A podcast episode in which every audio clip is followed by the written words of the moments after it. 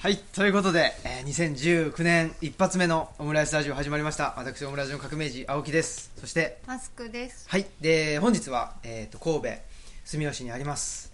えー、外風館にお邪魔しております。ということで、えー、この方がゲストです。こんにちは。あ明けましておめでとうございます。明けましておめでとうございます。内田達です。内田先生です。ありがとうございます、はい、ということで、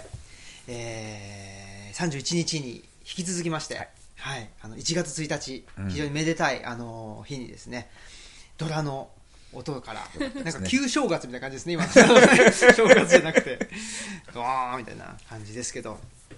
こんなことでですね、えー、と本年もどうぞよろしくお願いいたします。ます。はい、で2019年なんですけれど、まあ、どんな年になるのかなというふうには思っておりまして、内田先生はどんな年になるかなというふうになんか考えたりとかですね。内田先生自ご自身があちょっと僕気になってたのは外風館別館みたいなあはいはい。ものをセカンドハウス。セカンドハウスを、うん、えーと、東京に借ります。借りると、うん、その詳細というかえーと、ね、お話できる範囲で、うん、1月の中旬ぐらいまでには見つけたいと思ってるんですけど、ね、はい、あのーなかなか今ねホテルが取れにくくなってきたのね。僕はあの東京に行く時は学士会館だけど、ね、学士会館ってね年末年始お休みでね10日間ぐらい営業してない。で、まあ、あと、まあ、すごく居心地のいい旅館なんホテルなんだけどもだんだん取りにくくなってきたのね。っていうのは他のホテルがどんどんどんどん満員になってきて、うん、そこからオーバーフローした人たちが学士会館の方に流れ込んでくるようになってきてなかなかで今これから東京オリンピックまでの間ってね、はい、あのすごく観光客も増えてくるしホテルも高くなるし、うん、で取りまあ、高いってことで取り取りにくくなるっていうことでね東京に行きにくくなあるいは東京に行かなきゃいけないんだけども行った時にすごく嫌なホテルに泊まんなきゃいけないっていうのがあってさこれはもちろんなんか1泊5万円とか6万円とかするホテル泊まったらね、うん、居心地いいんだろうけどもさ、うん、な月に何度もなど泊まらないからさ、で普通の値段のね1万5000円ぐらいとか泊まるとやっぱりさしんどいんですよね体的にね。ん。なんつうのかな。何が一番しんどいですか？何なんだろう、ね、眠るわけじゃない、はい、そこでさ。だからあのね気の流れが良くないとさ、あでも 分かるでしょ？分かります学士会館っていうのはさ皇居の平川門のすぐ横にあるわけでさ、はい、で日本の一番いいホテルってさ全部皇居の周りにあるんだよ、あそうですね。パレスホテルとかね帝国ホテルとか。京都の場合もそうで、はい、京都の場合は御所の周りにあるホテルがいいホテルなんだけどさ京都に必ず泊まるのっていうのはさあのブライトンに泊まるんだけどもさ、はい、ブライトンって御所のすぐ西側にあってさここめっちゃいいあの気の流れがいいの。そうですか、うん、やっぱし、えー、皇居の周りとか言ってもその東京駅に近いからとかそういう利便性っていうんじゃないわけですね。利便性とは全然違うと思うな。気の流れ。気の流れがいいところって。風水がいいところってあって。特に寝てる時ってなんか知らないけどすごくね体がパッシブになってるのかな。気の流れが悪いところだとものすごい寝心地悪いの。新宿とかだともうどうにもならないそうですか、うん、辛くて辛くてっていう感じ。渋谷も辛いしね。東京のやっぱり西側はあれなんですかね。あんまりよろしくないんですか？でもあれですよね。いや西側だってもともとそんな人が住んでるとこじゃないわけだから、はい、自然の中だからね、うん、あの場所によってはあの、僕がずっと長くいて自由が丘なんてさとっても居心地よかったけども、ね、うん、あの沿線なんかだから今度あの探すのは、えー、あの近くで探しててまあ多分武蔵小山の周辺になると思うんですけどもねそんなことがあるのでで、はい、まああの外風館のメンバーたちもね、うん、これから、まあ、あと2年間ぐらいっていうのはなかなか東京に行っても宿が取れないとかあったりするので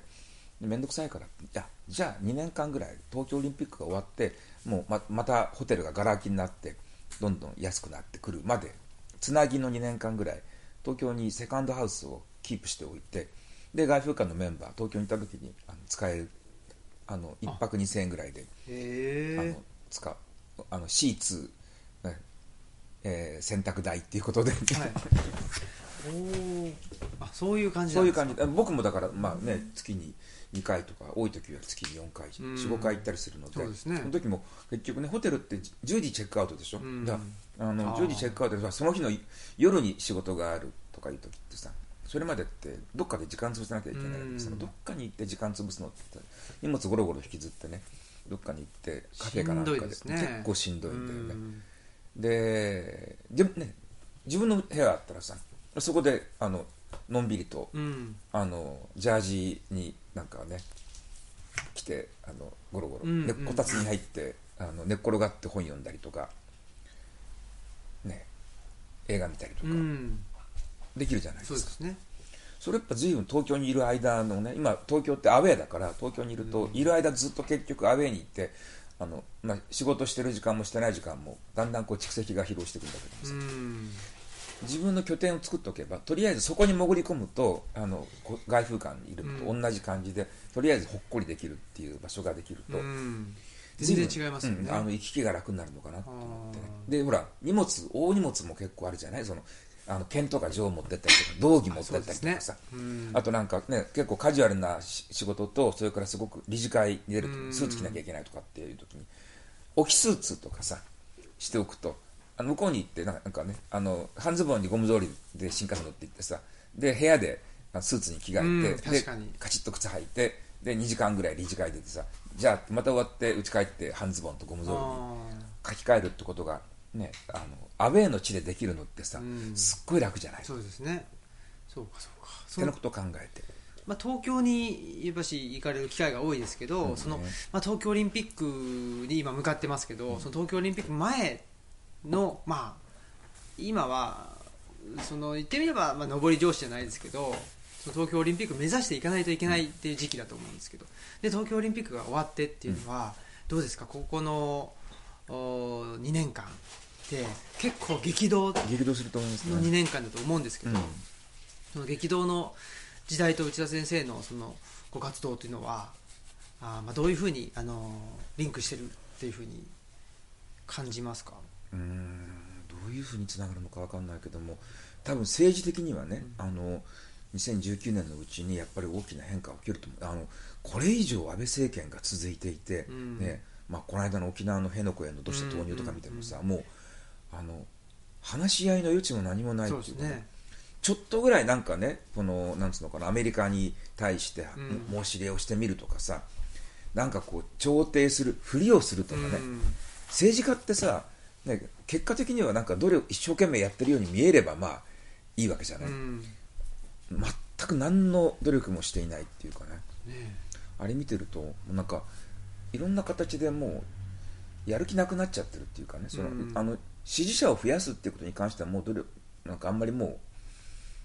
そっちの方向に努力する気はないと。もう俺に反対するやつらいいよっていう感じでね。みんな切っててその代わりにあの身内を固めておくっていうねそっちの方向に完全にシフトしちゃって、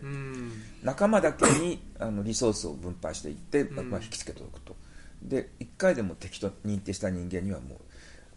見向きもしない、見向きもしない、ね、対一問やらないっていうね、徹底的に敵と味方を差別化していって味方に手厚く、敵には罰を与えるっていうことを今やってるけどねあの沖縄なんかの交付金のねいやあんなことは本当にそれこそ国民国家としてそうだね。のメンバーですからね沖縄県の 国民っていうのはね全員がまあねその言語とか生活文化とか宗教とかとにかく共有していて国民国家っていうのはその全員を等しく守るっていうね、うん、一応国民国家の内部のメンバーであった場合は反対者を含めて公人はその利害を代表しなきゃいけないっていうさ、ね、まあ一種の幻想ではあるんだけどね、うんうん、でも国民国家の内部のメンバーは全員ね、あの公的な立場の人間っていうのは彼らの利害を代表しますっていう話になってるのに、ね、その中の国民国家内の一政党の代表者がさ自分の政党に反対する人間たちの利害を配慮しないっていうふうに公言するっていうのがさこれはもうね、うん、デモクラシーとかいう以前に本当に集団が維持できないよね。そうですよね。それやったら結局どんどんどんどん集団でちっちゃくなっていくだけだからねあのね、意見が全く同じ人間たちとだけが一緒にいて、少しでも違う人間を排除していってリソースの分配に預からせないっていうふうにねそんなことをやっていったらさもうどんどんどんどん縮減していって、どんどん劣化していくだけなわけだけどもその方向に向かっているのでさらにその方向に向かって日本がますます国力が、ね、あの低下していって、えー、経済的にも、ね、政治的にもあ軍事的にもいろんな意味でね本当に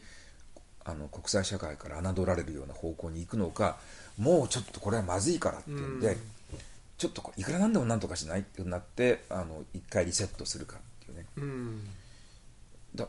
いな2つに1つだよね。さらに国力が低下していく方向に急坂を転げ落ちるようにダメになっていくのかどっかでリセットするかっていうね。どっちかでリセットしたからといってそれでねあの V 字回復するってことはもうありえないので、ね、とにかく坂を転げ落ちてる途中で何かにしがみついて止まったぐらいの感じになるかっていうだからそういう意味で言うとね国の運命っていうのを考えると極めて悲観的にならざるを得ない、うん、ですね。まあそんでその一種のなんか消失点じゃないですけどなんかバニシングポイントとしての東京オリンピックみたいなまさにバニシングポイントね。東京オリンピックまで。だからそれが困るからっていうんで大阪万博ってやったわけですよ。2025年に。またちょっとバニシングポイントを5年伸ばす。伸ばすという、うん、もうでも完全に形骸化してるっていうかもう中身はスッカスカなわけですけど。スカスカだしね。あれお金が集まらないんじゃないかな。ね。どうするのかって。まあそのカジノの構想とかもありますけどやっぱりでもそういうとこじゃないよねってもうそのある種見切りをつけて見切りをつけた人たちがどんどんと、まあ、その地方だったりに、うん、まあそうね、移動するなりちょっと関心を向けるなりっていうことに、うん、違うようなみんなニッチにあの行くんじゃないのかなとか、ね、やっぱしあの、ね、一番感覚のいいあのね、優秀な人たちが日中変えていっちゃうっていうことがあるんでさ、うん、その今のメインストリームがどんどんどんどんスカスカになっていくっていうねもうその流れは止められないんじゃないかな、うん、見ててもあのこれからなんかねそのメインストリームでガンガン行きますなんていうやつっていないもん、うん、あのまあ鴻島君とかメインストリームでガンガン行きようかかもしれないけどポジティブですからねでも見てるとやっぱりち行ってもしょうがないかそうですね、うん、まあでも鴻島さんはねやっぱしまあ職業としても建築家だしそのメインストリームとの接点がまだある方だとは思うんですけど、うん、でもまあ僕らみたいなもうなんて言ったらいいんですかね。もうメインも何もなくなってるっていうか、うん、な人間たちはですねやっぱり何か一種の国づくりじゃないですけど、うんっていう感じになってますね、もう一から、うん、まあ、あの前回のアメリカ建国の話もそうですけど、うん、まあ、国っていうのは別に国民国家とかそういうもんじゃなくて何かその縄文とか弥生時代のカタカナの国ってあるじゃないですか、うん、ああいうのを作るみたいな、うん、ふうなあの姿勢になってるなという気はしていてなってるなってまあ、あの僕自身もそうですしその周りの移住者の人もそうだし、うん、だはい。っていう感じでそれはすごく面白いなっていうふうに。あのさ君が言ってるその、ね、カタカナの国っていうのはさ、はい、やっぱしねあの公共体ってことだと思うんだよね、うん、あの公共体って結局君のね君のとこがやってるみたいにさあの君の個人のうちなわけじゃない、うん。自分の私の土地私の、まあ、私有している空間をそれを公共的なもののためにさいわば差し出してるわけじゃない、はい、あの資材とか試験とかの一部分を差し出すことによって、うん、パブリックドメインに差し出すことによってそこに公共立ち上がってくるっていうのがあってさ本来の公共の立ち上げっていうのはさ私有物をパブリックドメインに移すってことなんだよね、だ未然に起きるってことなんだよね、公共体の立ち上げってさ。で君が言ってる国って多分そのことでさ今の国民国家って逆でさ公共物としてさ巨大なリソースがあってそれを個人が分取って自分の私有財産の中に付け替えていくっていう作業を今の日本の支配的な人たちっていうのはさ政治家も官僚も、ね、ビジネスマンもジャーナリストもみんなやってるわけだよね。公共物を資材に付け替えるっていうところでで公共のところにいっぱいみんなが群がってるっていうのがさでそれ見ててさでも公共に群がってる人たちがそういう人たちがもっと公共にもっともっとリソース集めろって言うんで税金払えとかさ、うん、国を愛せ愛しろとかなんかね、言ってるんだけどもさ、あれ自分たちがむさぼり食うための公共財のところにたくさん集めたいって言ってことでさあの別に公共が富むことじゃなくてさ公共的なものを食い荒らすために、ここにもっと集めろって言ってるわけでしょ、うん、公共的っていう言葉をつけるとすごく、えーと、お金が集まるから なんかそれを私有するっていう形ですよね。完全にそう。だと思うんだよね。見てるとね。だから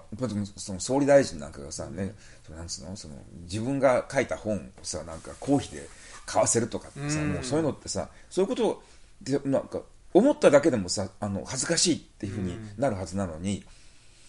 全然えなんでいけないの？っていう感じ。だってお金いくらでも使える官房機密室とかさ、いくらでも使える身分になったんだからどんどん私的なところに使うっていうふうにそれがだってそのために権力持ってるわけでしょ？っていうふうに思って怪しまない人たちっていうのが多分もう今ね日本の政権与党なんかにさ、まあ、過半数がそういう人になってるわけじゃない。すごいですね。でそうすると僕ら実感としてさここに公共がないと思うわけだよね。そうですね、うん。うんうん、だから君が国作りって言ったけどもさ君が言ってる国ってのはさ公共的なものを本当の意味で公共的なものっていうのを立ち上げなきゃいけないと、今僕らが公共ってなんか飲酒的に言ってるのはあれは公共じゃないっていうね、うん、なくなりつつあるものだっていうのがあるのであそこじゃないところにでもでもそれあそこじゃないところに行ってなんか山奥にこもってしまって局地的ななんていうかこうね公共と無縁な生活をするのではなくて、うん、山奥に公共を立ち上げるっていうところがさっていうふうにそれがこうね自然に出てきたみたいなそういうアイディアがさ。そうです、ね、自然に出るってことはさ理にかなってるってことなんでそれは同時多発的に日本中で同じことが起きてるってこと。なん。そうか。海運動だってある種次第を投げ打って公共を立ち上げてるわけで。外風館はもちろん、それは僕が未然を切って立ち上げた公共の空間なわけでさ。でそういうことみんなねでそういうのを見てあああいうふうにやるのありなのねっていうふうにさ、気が付いたらあ考えてみたら縄文時代とか みんなそうやってやってたわけだからっていうんで、うん、昔に戻ってやればそういうことだよねっていうんで、でやれやってみたら楽しいしっていうんでさ。そうですね。なんか確かにその公共物を私有化してるっていうのと全く逆のベクトルで、うん、まあ私有っていうか自分のものを公共に自分の書物をみんなに読んでもらって、まあ、お裾分けしてるっていうことかなと思うんですけど、うん、あのマルクスが言ってたことで僕すごく好きなあの言葉があって、うん、まあ、その真の人間的な解放っていうのは、その個人があのその事故の中に抽象的な公民、その公の民を取り戻すことだ、類的存在類的そうなんですよ、でその類的存在っていうのが素晴らしいなと思ってるんですけど、あれはどういうものなんですか？あんまり類的存在に関してそんなに、初期マルクスにしか出てこないんだよね、ね、あれはなんだっけ？ヘーゲル法哲学的な上説でしょ、はい、うん、に出てきて、うん、僕あの本が実は、まあ、全部マルクス読んだわけじゃないのでまだ言えないんですけど「マイ・フェイバリットは」なるほど。あれなんですけどあそこはいいね。いいそうなんですよ、うん、類的存在っていうのはね。あれどどうああれあの話はそこだけ。だからそのなんつうのかな？あのー、公私混同ねだから公私って何だろうってことはそこでずっとマルクス論じてるわけであってさ、あん中に出てくるんだけどもえっ、ー、とねだからそのそれはユダヤ人問題についてもそうなんだけど、あそうですね、うん、あのみんながねあの自己利益の追求、はい、私利私欲を追求すること自由ににあの財産とか、うん、生命とかそういう幸福とかを追求できる社会を作るっていうのはあのとてもいいことなんだけどでもその社会を実現するためにあの多くの人たちが犠牲になったわけだけどもその人たちっていうのはさ全く利己的じゃなかった、うん、全員が私利私欲を追求できる社会の実現のために血を流した人たちっていうのは大義のために、自分自身の財産を投げ打ち、自分自身の自由も捨て自分の生命を危険にさらしてそういう社会を作ろうとしたわけで変な話だけども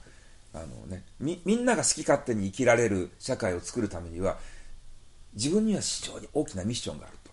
で自分はその私利私欲のためにとか自分の楽しみのために生きることは許されないと。自分は果たすべき役割があると思った人たちがいてその犠牲の上にみんなが楽しく暮らせる社会が実現したっていうところに矛盾があるっていうことをさ悪くさ指摘するわけだよね。ででだからあのねだみんながみんなだそこら辺がちょっとねマルクスのね一つあのリアリスティックじゃないところなんだけどさ、はい、あのこれはねはっきり言うとみんながみんなそうである必要はないんだよ、うんうんうん、本当を言うとね。だからあの他の人だったら例えば誰オルテガとかだったらさ、うん、はっきり言うんだけどもあの一握りの人でいいんだと、うん、ノブレスっていうのはね、うんうんうん、あの一人の人がいてその人たちが犠牲になる。であの後の人たちはぼーっとしてってるうちにその人たちの犠牲のおかげで素晴らしい社会が実現するんだけどもその実現した社会の御託に良くする、うん、だけどいろんな人たちがそのために血を流したってことは知らない、うん、でもそれでいいのっていうね。うん。そういうことのためにミッションを背負ってきて生まれた人っているのよ。だからだからあの、そういう貴族主義とかねあのノブレス・オブリージュとかいうのっていうのはさ、はい、分けちゃってるわけ、うん。まあ、一種その階級を認めてるっていう、ね、階級を認めてるってわけ、ね、義務を多くの義務を課せられた人と、うん、義務を免ぜられてる人がいて、うん、でこれしょうがないんだとこういうのってね自分の中にミッションを感じちゃった人はそれはもう諦めてくれと、うん、死んでくれと。革命や、ね、革命やってくれと。はあ。だからマルクスはねそれを分けないの。マルクスはそういうね革命をする人間と革命の御託に欲する人間っていうのを分けないでみんながやっぱりねある程度まで革命家であってほしいと。自分の中に公的なものっていうものを持っていてほしいとだここはねマルクスの理想主義だと思うんだよね。確かに。まあそれが結果的にえーと、内毛場みたいな感じになっちゃうっていうことなんですか？そのそうだね、ま、あのマルクス主義にはね貴族主義ってないんだよ。マルクス自身は実はね彼はノブレス・オブリージュなんだ本当に。本当は、うんうん。うん、彼はだってドイツの、まあ、そういう裕福なうちに生まれて別にジャーナリストとしても学者としてもね、うん、普通にやってれば成功できたんだけどもでもね同時代の人たちのプロレタリアの苦悩を見て、うん、そのために自分の持ってるものをどんどん捨てていくわけだよね、うん。国籍もだいぶ失ってっていうさ、うん、本当にもう極貧の中で暮らしていくわけじゃない。でもそれはさあのマルクスから世界への贈与なわけだよね、うんうん、だマルクスはいいの贈与して、うん、でマルクスは自分がノブレス・オブリージュでやっておきながら理論の中にはさノブレス・オブリージュってものを要求しないわけだよね。そうか。自分の立ち位置っていうのをあまりなんていうんですかね、まあ、明確にせずにあのみんながこうあるべきだよねっていうふうに言ったと。うん、だからね、うん、マルクスはねみんな俺みたいにやれって言えなかったんだよね。はあ多分あんまり辛かったんでノブレスは辛いなっていう。だと思うな。だけどマルクス自身は完全にノブレス・オブリージュの人であの人は貴族主義なんだよね。いや俺が背負うと、だからそのなんつうのか世界の苦しみを背負ってイエス・キリストが受難して、世界を救済したように俺が苦しむことで世界が救われるんだったらってやっぱしそういう想の人なんでだけどそれは言わない。みんなでやろうねっていうわけでそこに無理があるわけよ。マルクス自身は、ね、貴族主義で自分がより多くの責務を背負ってると思っていながら彼が書いたものっていうのはそういう人は出てはいけないと。うん、そういうんじゃなくてみんなでそれやりましょうよなかなか連帯しましょうよ、だからそこにマルクスの葛藤があるわけですよ、ね、はははあそうなんですかあそれでもグッとくるポイントですね、マルクスの。グッとくるでしょ？非常に、はい。えー、やっちゃうなと思うんですきますね。ありますね。いや、で僕はそのマルクスの類的存在っていうのを感じて、うん、類的存在って、その、まあ、人間って利己的なもんだと。だから、あの、抽象的な公民を、をその自分の中にあの手に入れること、手に入れるというか、取り戻すことによって、類的存在になると。それが、まあ、真の人間的解放につながるんだっていう話なんで、うん、その抽象的公民っていうのを僕は、ちょっと面白いなと思って。その抽象的公民を事故の中に取り戻してでそこから、まあ、どういうアクションが出るかっていうのは人それぞれだよねっていうんで、まあ、うちはその図書館やるとか、うん、会運動だったら、うん、えー、共同育児の場を開くとか、うん、まあ、内田先生だったら、道場兼、あのー、指定を作るとかそういうことなのかなというふうには思っていたわけですけど、まあ、そこの背景としてその一種の階級というかノブレスということですね、うん、ノブレス・オブリージュというそそれはどうなんでしょうね。その現代あのこれからまあもうちょ我々の周りにはノブレスという人は基本的にはいや、うん、関係ないの。あそうなんですか、うん、別にそれ社会階級と全く無関係でさ。だからノブレスっていうとちょっとね、はい、あのなんかあの固定的な階級をイメージしちゃうけどさ、はい、あの自分にミッションがあるっていうふうに思っちゃった。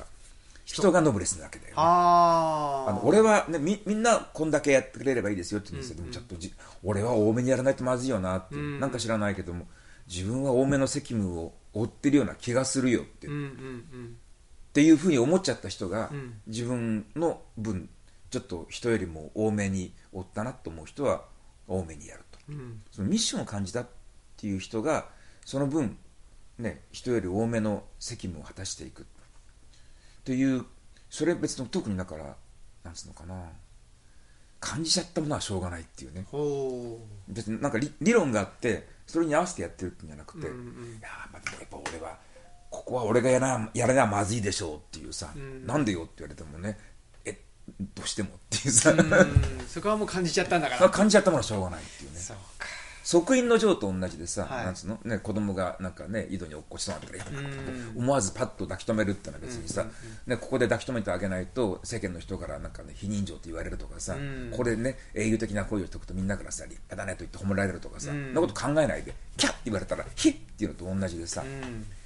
これは俺がやるっきゃないだろうと思ったらそれ別にねそうやったらみんなに褒められるとかさ、うん、なんじゃなくて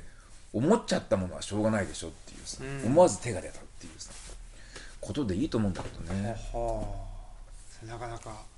そうなんですね。うん、ああ面白いですね。なんかもう一人そのジョージジョージじゃないロバート・オーエンの、うんうん、まあ本というかロバート・オーエンのその人生をたどっていると、まあ、空想的社会主義者と言われてしまうわけですけど、えっと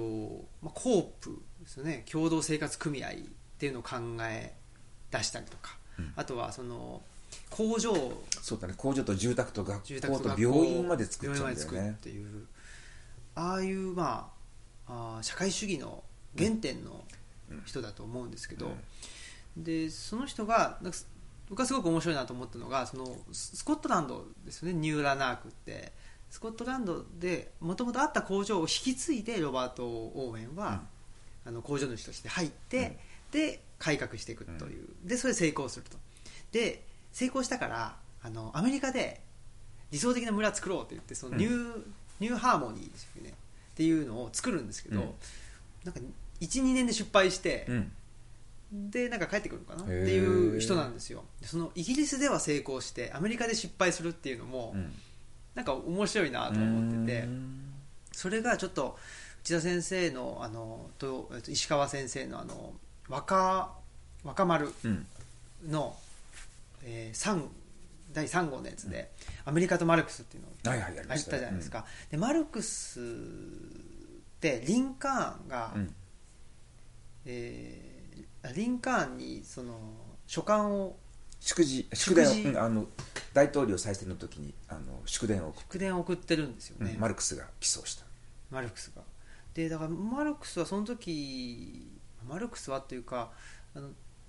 なんていうまあ真の民主主義っていうのをマルクスが求めてたとは思うんですけど、うん、それがいわゆる社会主義その、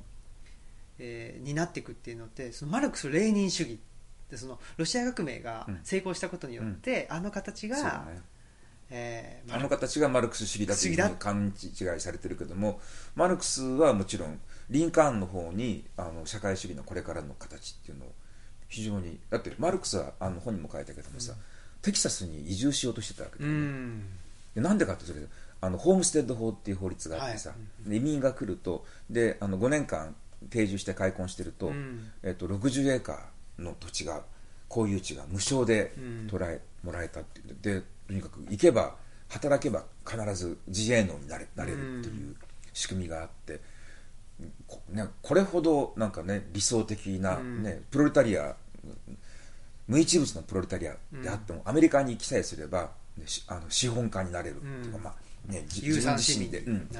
あの自立した人間になっていけるっていうんでさ、素晴らで、まあ、そのホームステッド法を推進していたのがリンカーンなわけでさ、うん、だからアメリカその時だからのプロシアにいたマルクスから見たらさ、はい、アメリカってもう理想の社会主義実現に向かっての過程にあった国だ、に見えたわけだから、すごい評価したわけだよね、そうですよね、そういうなんか、まあ、僕も東吉野で、えーまあ、新しい国、新しい社会っていうのを、えー、作っていきたいなと思う時になんかそのマルクス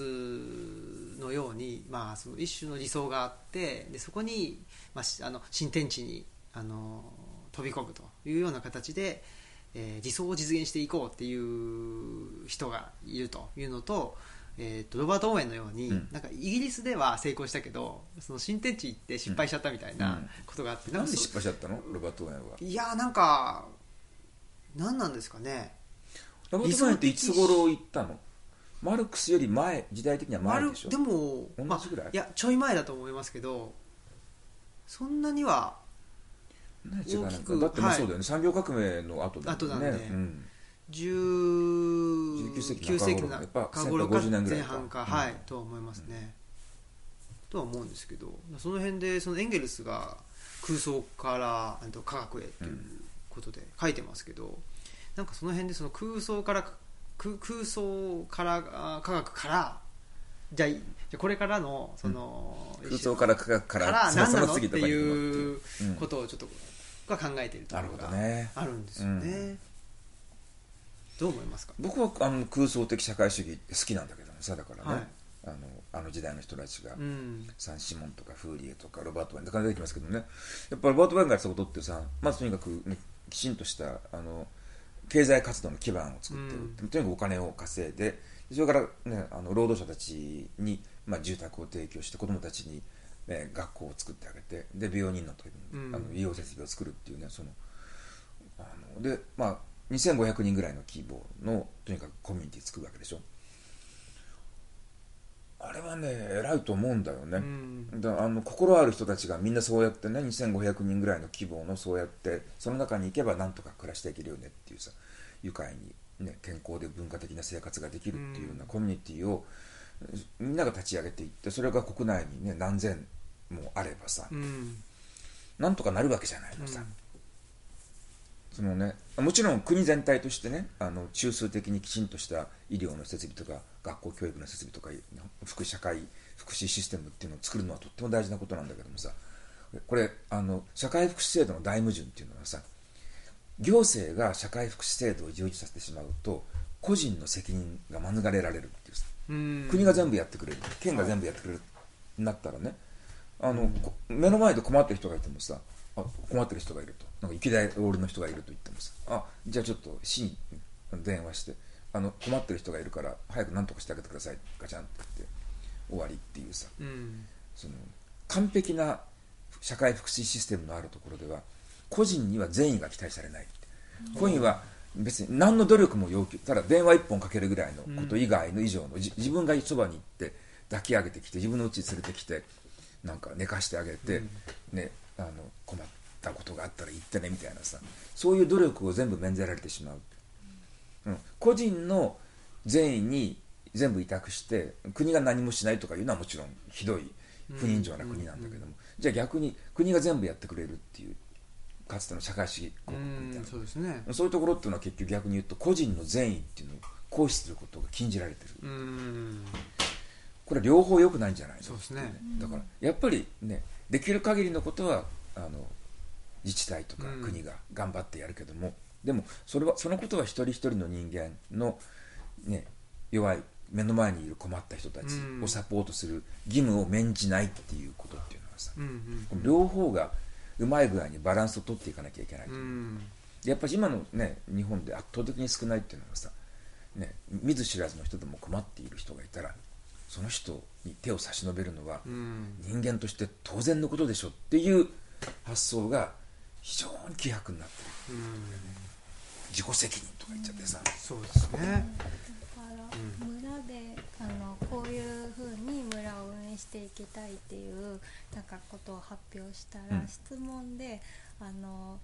でもそれはその行政の役目だから勝手にやったらその領域を超えてるんじゃないのっていう質問があったんですけど、うん、まさにそういうことまさにそういうことか、そうなんですよね。あのえー、っと2018年にその僕ちょっといあのお話しさせてもらうことがあって東吉野村の中で、うん、でこうどどういう村にしていったらいいのかっていう。でこういう村にしてたらいいんじゃないですかって言って。でも本当にその何ですかね、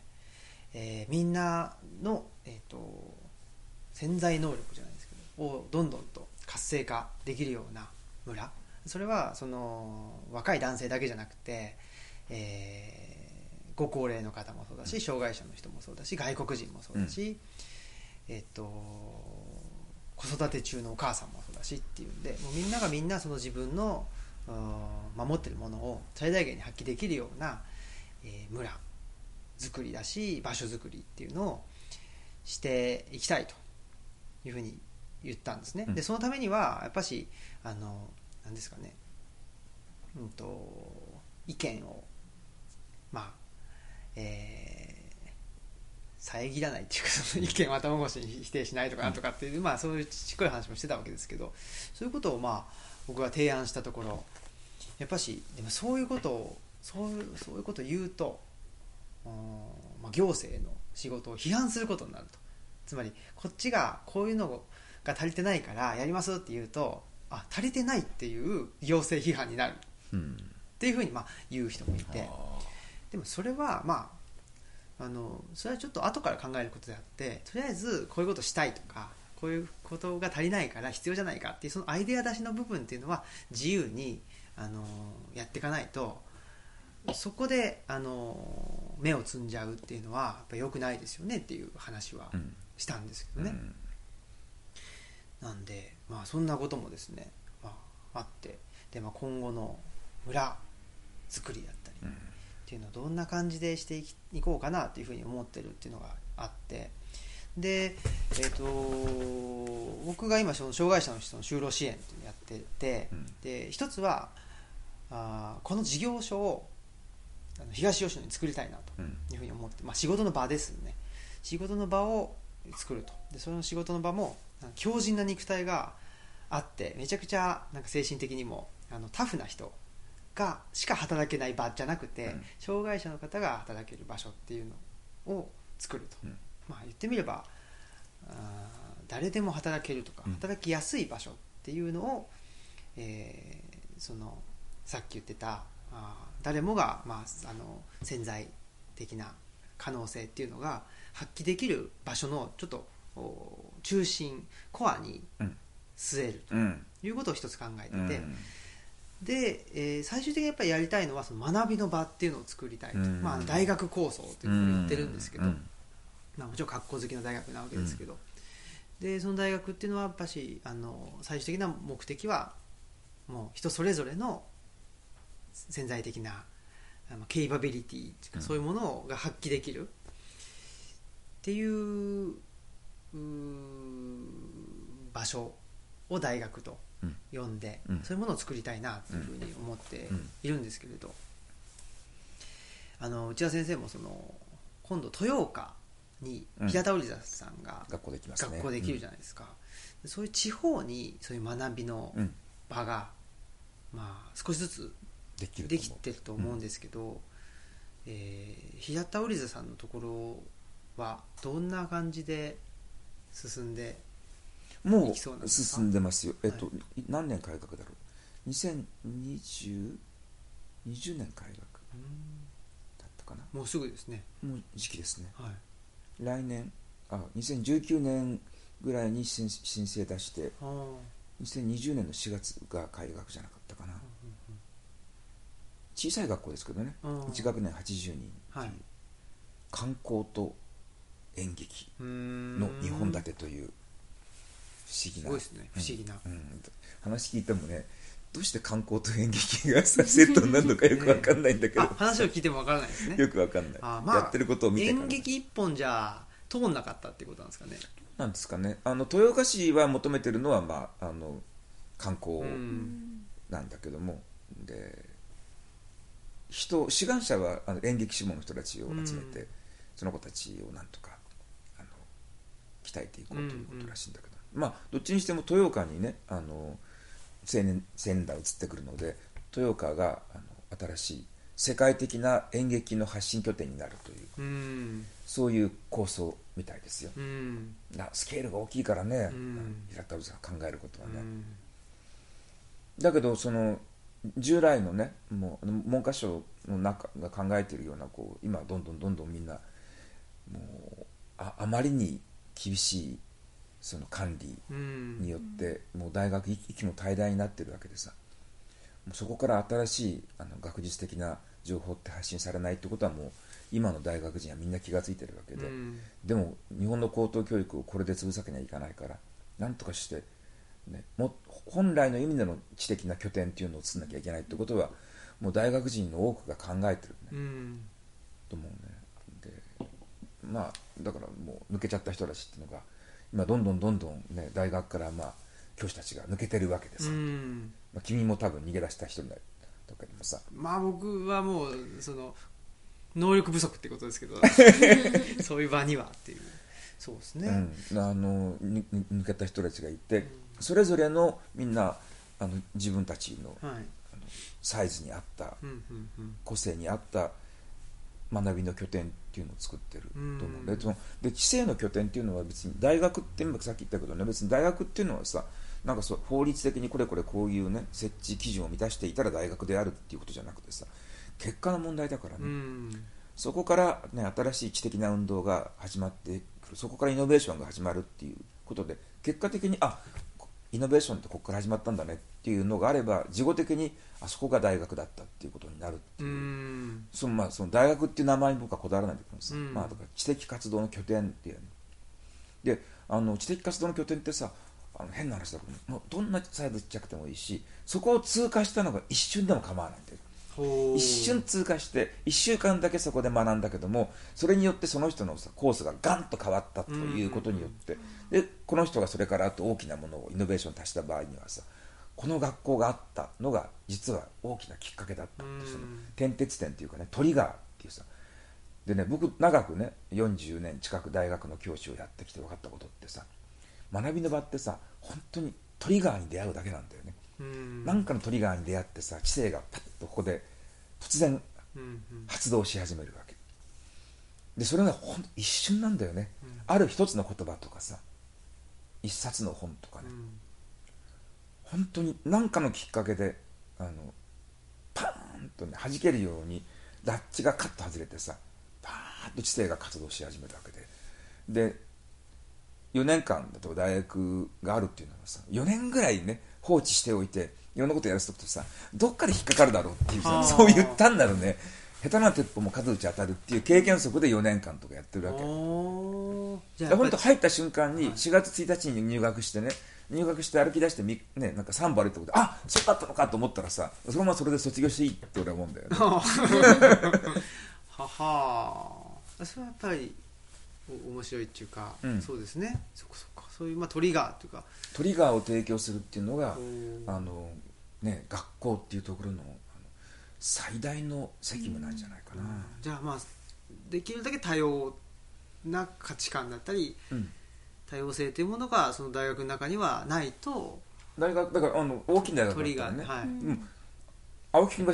個人でやる場合は多様性なんていらないわけでさ、はい、それは君一人でいいわけだよ。だか。ら君がいて、ね、外風感があってっていうのが多様性だからさ。ああ、うんうんうん、そうかそうか。うん。まあいろいろ考えておりまして、うん、えー、っとその、うんまあ、障害者の方が働ける場所っていうのを中心にして、で、まあ、高齢者の人とか、うんとさまざまですよね子育て中のお母さんとかっていうのがまあ、えーと、一緒になって、えー、何かチャレンジして失敗できる場所っていうのがいいなと思ってて、失敗をあのー、何ですか認めないというか失敗を許さないなんかすぐ自己責任とか言ってそれこそあるんでそういうんじゃなくてどんどん失敗できる場所っていうのがいいかなっていうのは思っててほんでえっ、ー、とそうですね。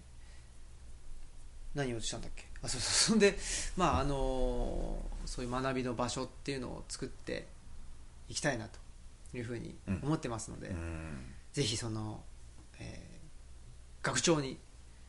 内田先生に。あ大学の。はい大学の学長に。今度は学長に就任が、はい、ありがとうございます。いやありがとうございます。これは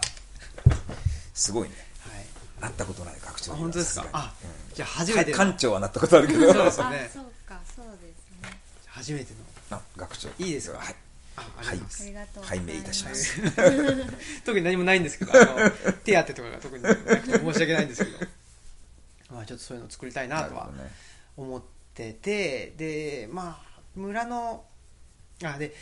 やることは村の困りごとをあの解決するっていうのを通じて、うんなんかあの学びが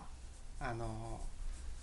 学びのとトリガーになったらいいなってなん。となく思ってて、具体的な問題があるわけだね。そうなんですよ、うん、そうなんです、ね、あんまり、えーと、理想的なというかですね、えー、ことだけではなくて、うん、でももちろん、まあ、国づくりっつったらアメリカの建国まであのさ遡るぐらいの、やっぱりタイムスパンは持った上で、あのものすごく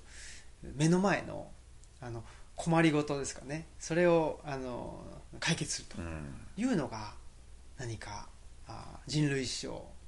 あの見た時にとっても健全なんじゃないかなというふうには思ってるんで、うん、なんかその何ですかねマルクスとロバート・オーエンをなんか足して2で割ってで東吉野に持ってきたら、うん、これはいいんじゃないかなというなんとなく思ってるんですけど、ね、なるほどね、はいでまあ、最終的にはそこからやっぱその小学校はあるんですよ。中学校もあるんですけど東吉野村に。高校がない。高校がないんででみんなあの出てっちゃっていうのがあるんで、うん、高校作りたい。いやもう中学校を出たらみんな海外に行くぐらいの、うん、なんですかね自由な子たちを作りたいなと思ってるんですけどね。別にそうしてまあまた結局戻ってきてくれればいいし、まあ、別に戻ってこなくてもいいんですけど、うん、東吉野に。なんかそういうその日本だけじゃなくて少なくともその海外とその循環を生み出せるようなそういうなんかちっこいエンジンですけどねすごい東吉野の あの大学でって言ったら。やっぱりそのぐらいはあの視野というか、うん、タイムスパンを広く持てるような人間っていうのをまあ、僕自身もそうありたいし、うん、そういう子が育ってくれたらいいなというふうには思っているんですけど、うん、あの山形さんでしたっけ？そのファッションの、はいはいはい。あの方もそんなここの学校ね。ここの学校ですよね、あの人もすごいよね。小さい学校本当に数名の生徒を育ててるんだけどもね、はい、でも世界的なデザイナーを次々と生み出して。る、やっぱりそこはあの一つの目標だなっていうのは思ってますけどね、まあ、ただ自分がねあの向こうの学校に別に行ったことがないっていうのがあるんで。それはねちょっと難しいですけど。まああんまり自分自身もその大学とかあのなんか、えー、型にとらわれずやっていったらいいかなっていう気もしますし、まあ、僕が全部やろうとは考えてないので、うん、できるだけあの開けていて、うん、で多様性にあの溢れた場所っていうのが、うん、なんか山の中にあったら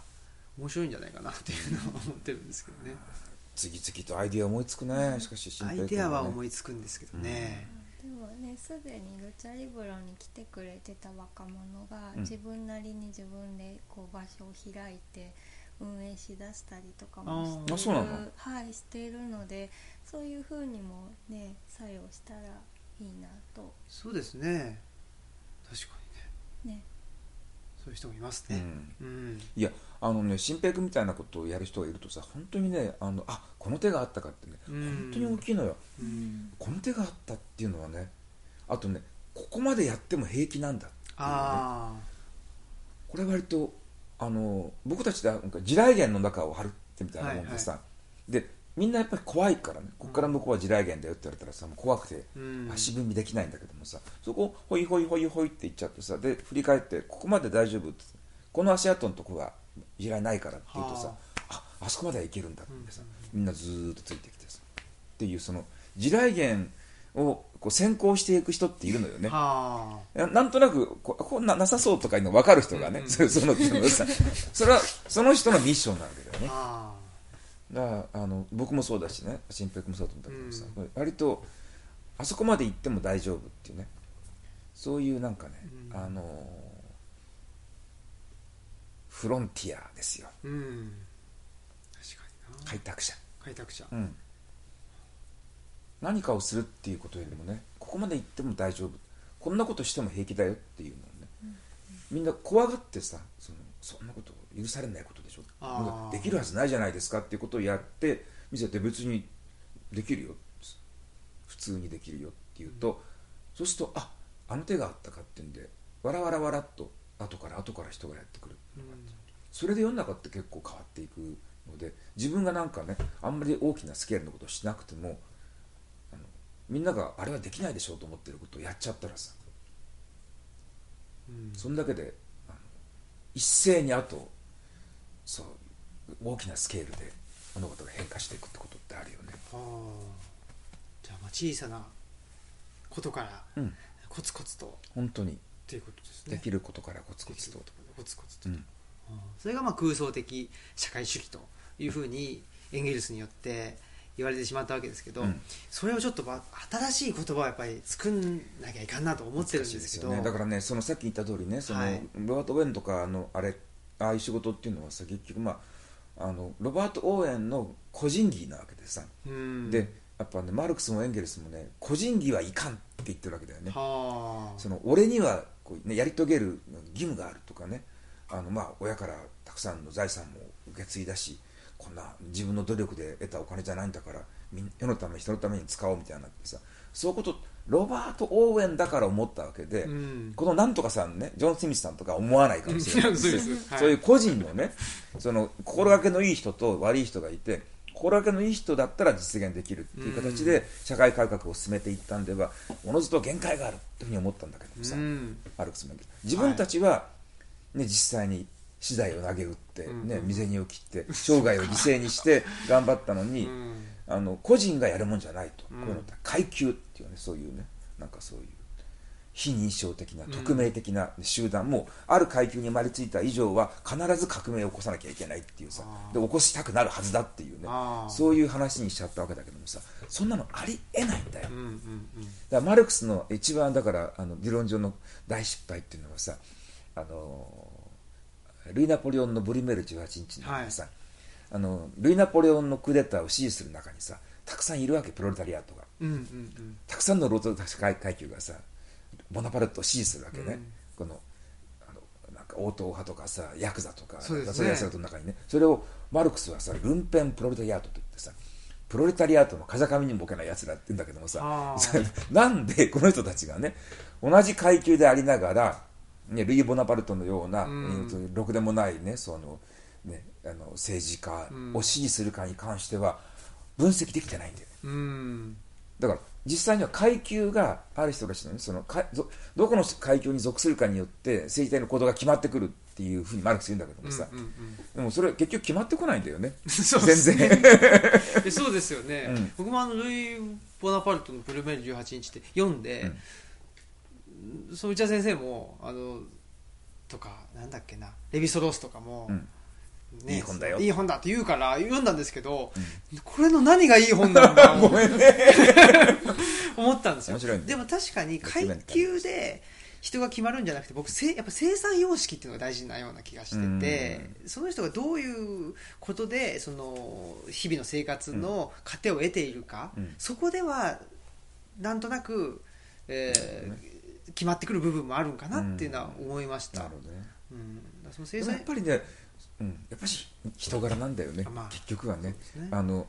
良いブルジョワもいるし悪いプロタレットもいるっていうことでさ、うん、そうですよね。そういやだからマルクス自身があの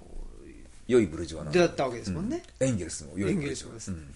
そこをだからちょっときちっと見ずに言ってると、ブルジョワは良くないと。自分たちがすごい苦労したこともあってね。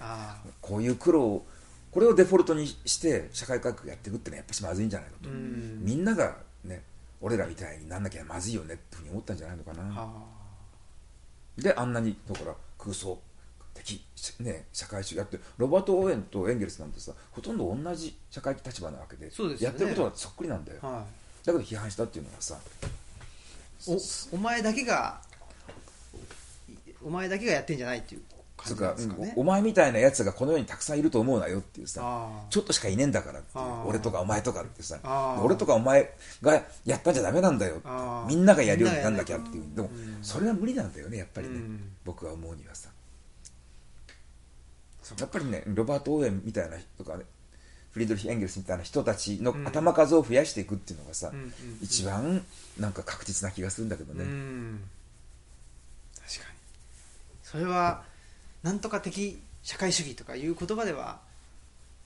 ないんですかね。それ何と呼んだらいいのかなとって言ったらいいんでしょうね、っていうのをなんとなく考えてはいて、土着的社会主義。もう すぐそういうこと。を好きに命名していただいて。考えよう。はい、はい、そんなことで、えー、新年からありがとうございました。はい。さまざまマルクスのお話やらエンゲルスの話やら頑張って、はい、ありがとうございました。東吉野村に社会主義を実現してあ大学を作っていただいてね。そうですね。でちょっとこの大学の、えーまあ、学長にはい。内田先生就任していただけるようなはいはい。形で進めていきたいですし、はい。これの開校記念というのでちょっとまたまた何かイベントをよろしくお願いします。はい。頑張ってください。ありがとうございます、はい。ということで今年もよろしく。ありがとうございます。今年もよろしくお願いします。はい。ということで、えー、2018 19年、えー一発目のオムライスラジオ、えーでした、えーお相手は、えーオムラジオ革命児青木とマスクと内田達でした。ありがとうございました。さよなら。さよなら。この番組は、図書館、パブリックスペース、研究センターなどを内包する人文地の拠点、ルチャリブロの提供でお送りしました。早すぎますね。さよなら